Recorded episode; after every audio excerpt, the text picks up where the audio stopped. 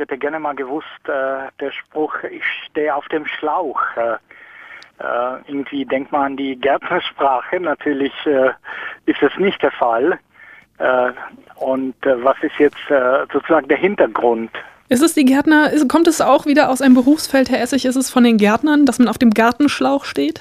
Zumindest ist es die Vorstellung. Nicht umsonst ist einer der ersten Filme einer, bei dem ein kleiner Junge auf den Schlauch sich stellt und dann kommt erstmal nichts ja. raus und der Gärtner schaut dann rein. Also die Brüder Lumière haben den ja gemacht. Und äh, man hat sich das Hirn schon sehr lange auch als eine Art von Schlauchsystem oder Rohrsystem vorgestellt.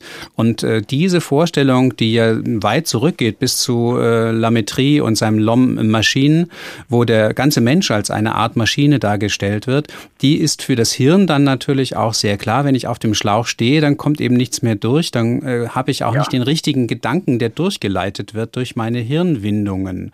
Und äh, insofern ist es eine scherzhafte Übertragung.